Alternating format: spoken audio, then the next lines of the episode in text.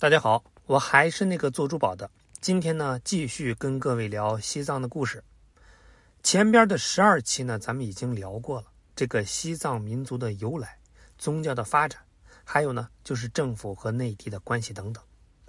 其实简单说呢，很快，各种的细节是非常复杂的。尤其呢，是进入公元十七世纪，也就是从明朝灭亡到大清建立以后的一百年间。那涉及到和硕特汗国和准噶尔汗国介入西藏的历史中，那这两大黄教汗国的历史是非常复杂的。但是这个原因呢，并不复杂，主要是两大汗国的历史背后都有一尊大神的影子，基本上就是他在有意或者无意的左右着韩国的进程，而每一次扩张可以说呢，都有他的受益。每一次征战也都有他的支持，甚至他死后还在影响着韩国的进程。可能没去过布达拉宫的朋友不知道，布达拉宫里呢有很多的灵塔，也就是用来供奉和安放活佛、上师法体或者是骨灰的一种佛塔。而其中最大、最高、最气派的，那要数五世达赖的灵塔。这个呢是一座由黄金包裹、宝玉镶嵌。高达十四点八五米，花费了白银一百零四万两，用去黄金十一万两和一万五千多颗珍珠、玛瑙、宝石等等组成的佛塔。而且这座佛塔里呢，还有一颗大象脑子里生成的比大拇指还要大的珍珠。那为什么他会受到如此的尊荣呢？前边节目呢，咱们也说过，作为这个蒙古和硕部落的首领。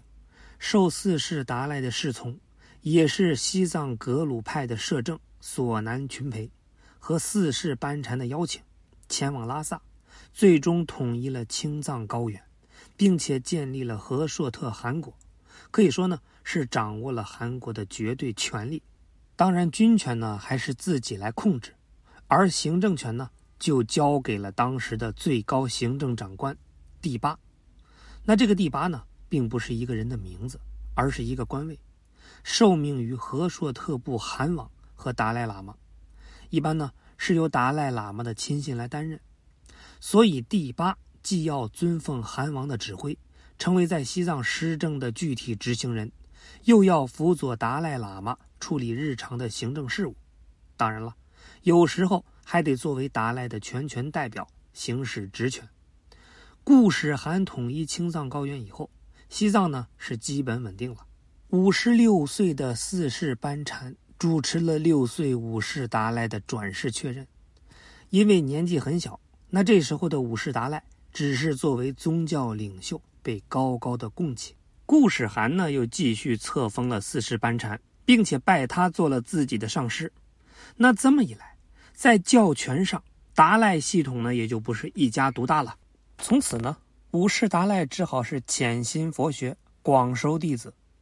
到了一六五一年，应顺治皇帝的邀请，五世达赖决定和顺治皇帝会面，而会面的地点也是几经磋商，从内蒙的某处，这个呢相当于达赖的半个主场，一直变化到了北京城郊，最后设计了一下，顺治帝刚好出城围猎，而偶遇。已经走到京郊南苑的五世达赖，为了表示尊敬，清廷呢给五世达赖在北京兴建了西黄寺，作为入住休息的地方。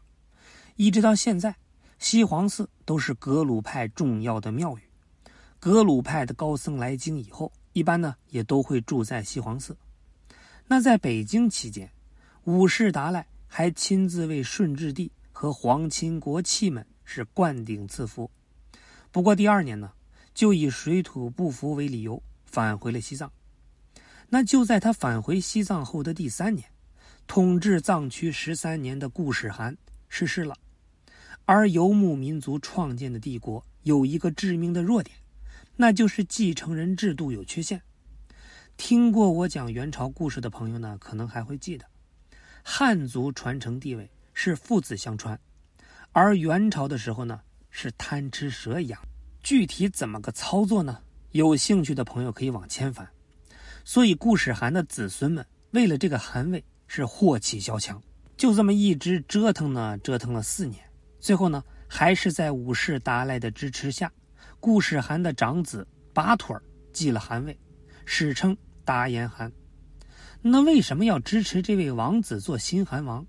很简单，因为新汗王对政治是压根儿不感兴趣，甚至是常年住在青海而不是拉萨，而且没多久，被顾世涵任命的西藏摄政索南群培和九十三岁的四世班禅都相继去世。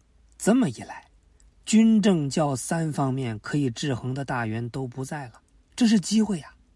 果然呢，武士就任命自己的亲信陈列嘉措。担任第八，然后呢，把和硕特可汗的影响力彻底边缘化，那进一步就总揽了和硕特汗国的实权。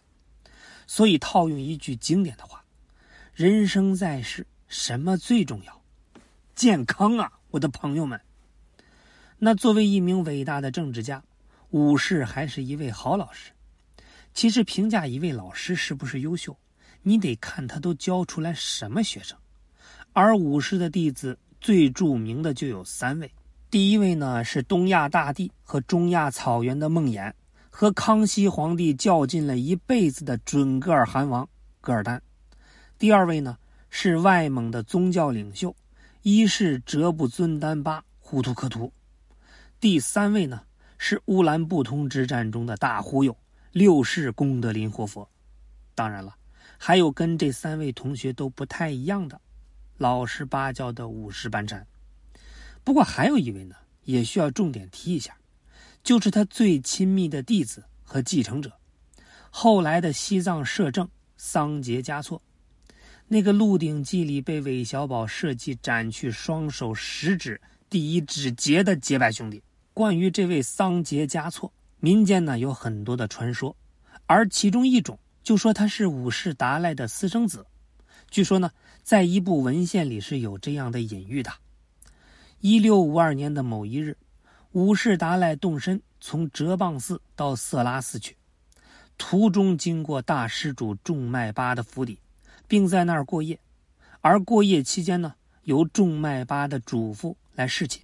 而五世达赖的传记里就说，这位圣体化身的观世音菩萨在那儿遗落了一粒珍珠宝级上的宝珠。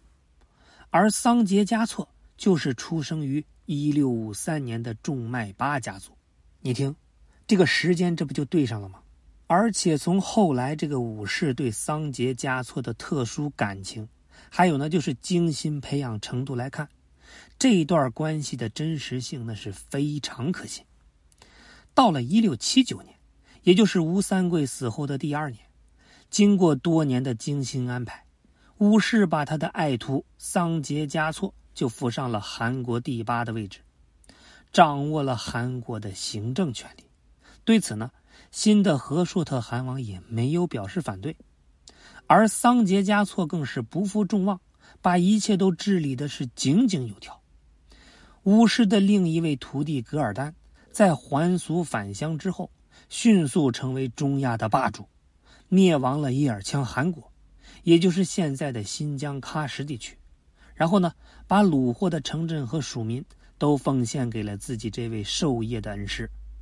那这时候的武士已经六十四岁了，在他感觉佛光已经普照大地的时候呢，放心的退居二线，专心的闭关修行，著书立说，可以说是为破除领导终身制带了一个好头。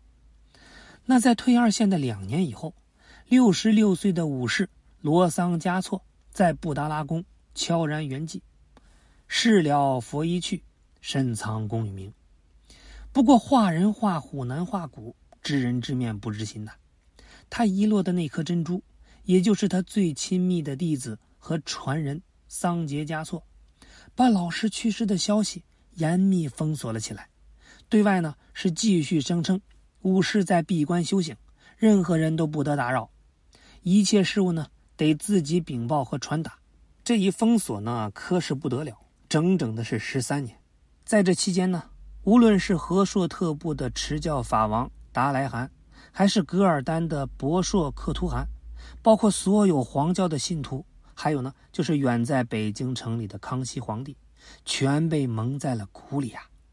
桑杰嘉措凭借已死的武士的权威，愣是把自己的权势提高到了最高峰。不仅和硕特汗王是继续默认他来执掌大权，就连噶尔丹也在他假受武士达赖的名义的法旨之下。对漠北蒙古开始征服，那这么一来，是直接走上了挑战清帝国的不归路啊！武士圆寂后的第十一年，他又以武士的名义上书康熙，请求任命自己做吐蕃特国王。虽然康熙皇帝没有满足他的全部要求，但是呢，也封了他一个掌管佛法传教之王的位置。可以说，这次加封他真的是镀金了。但是呢，桑杰嘉措他忘了，自己的一切都来自于一个弥天大谎。这个谎言是一旦被戳破，将带来严重的后果。同时呢，那位著名的住进布达拉宫，我是雪域最大的王，流浪在拉萨街头，我是世间最美的情郎，六世仓央嘉措，他来了。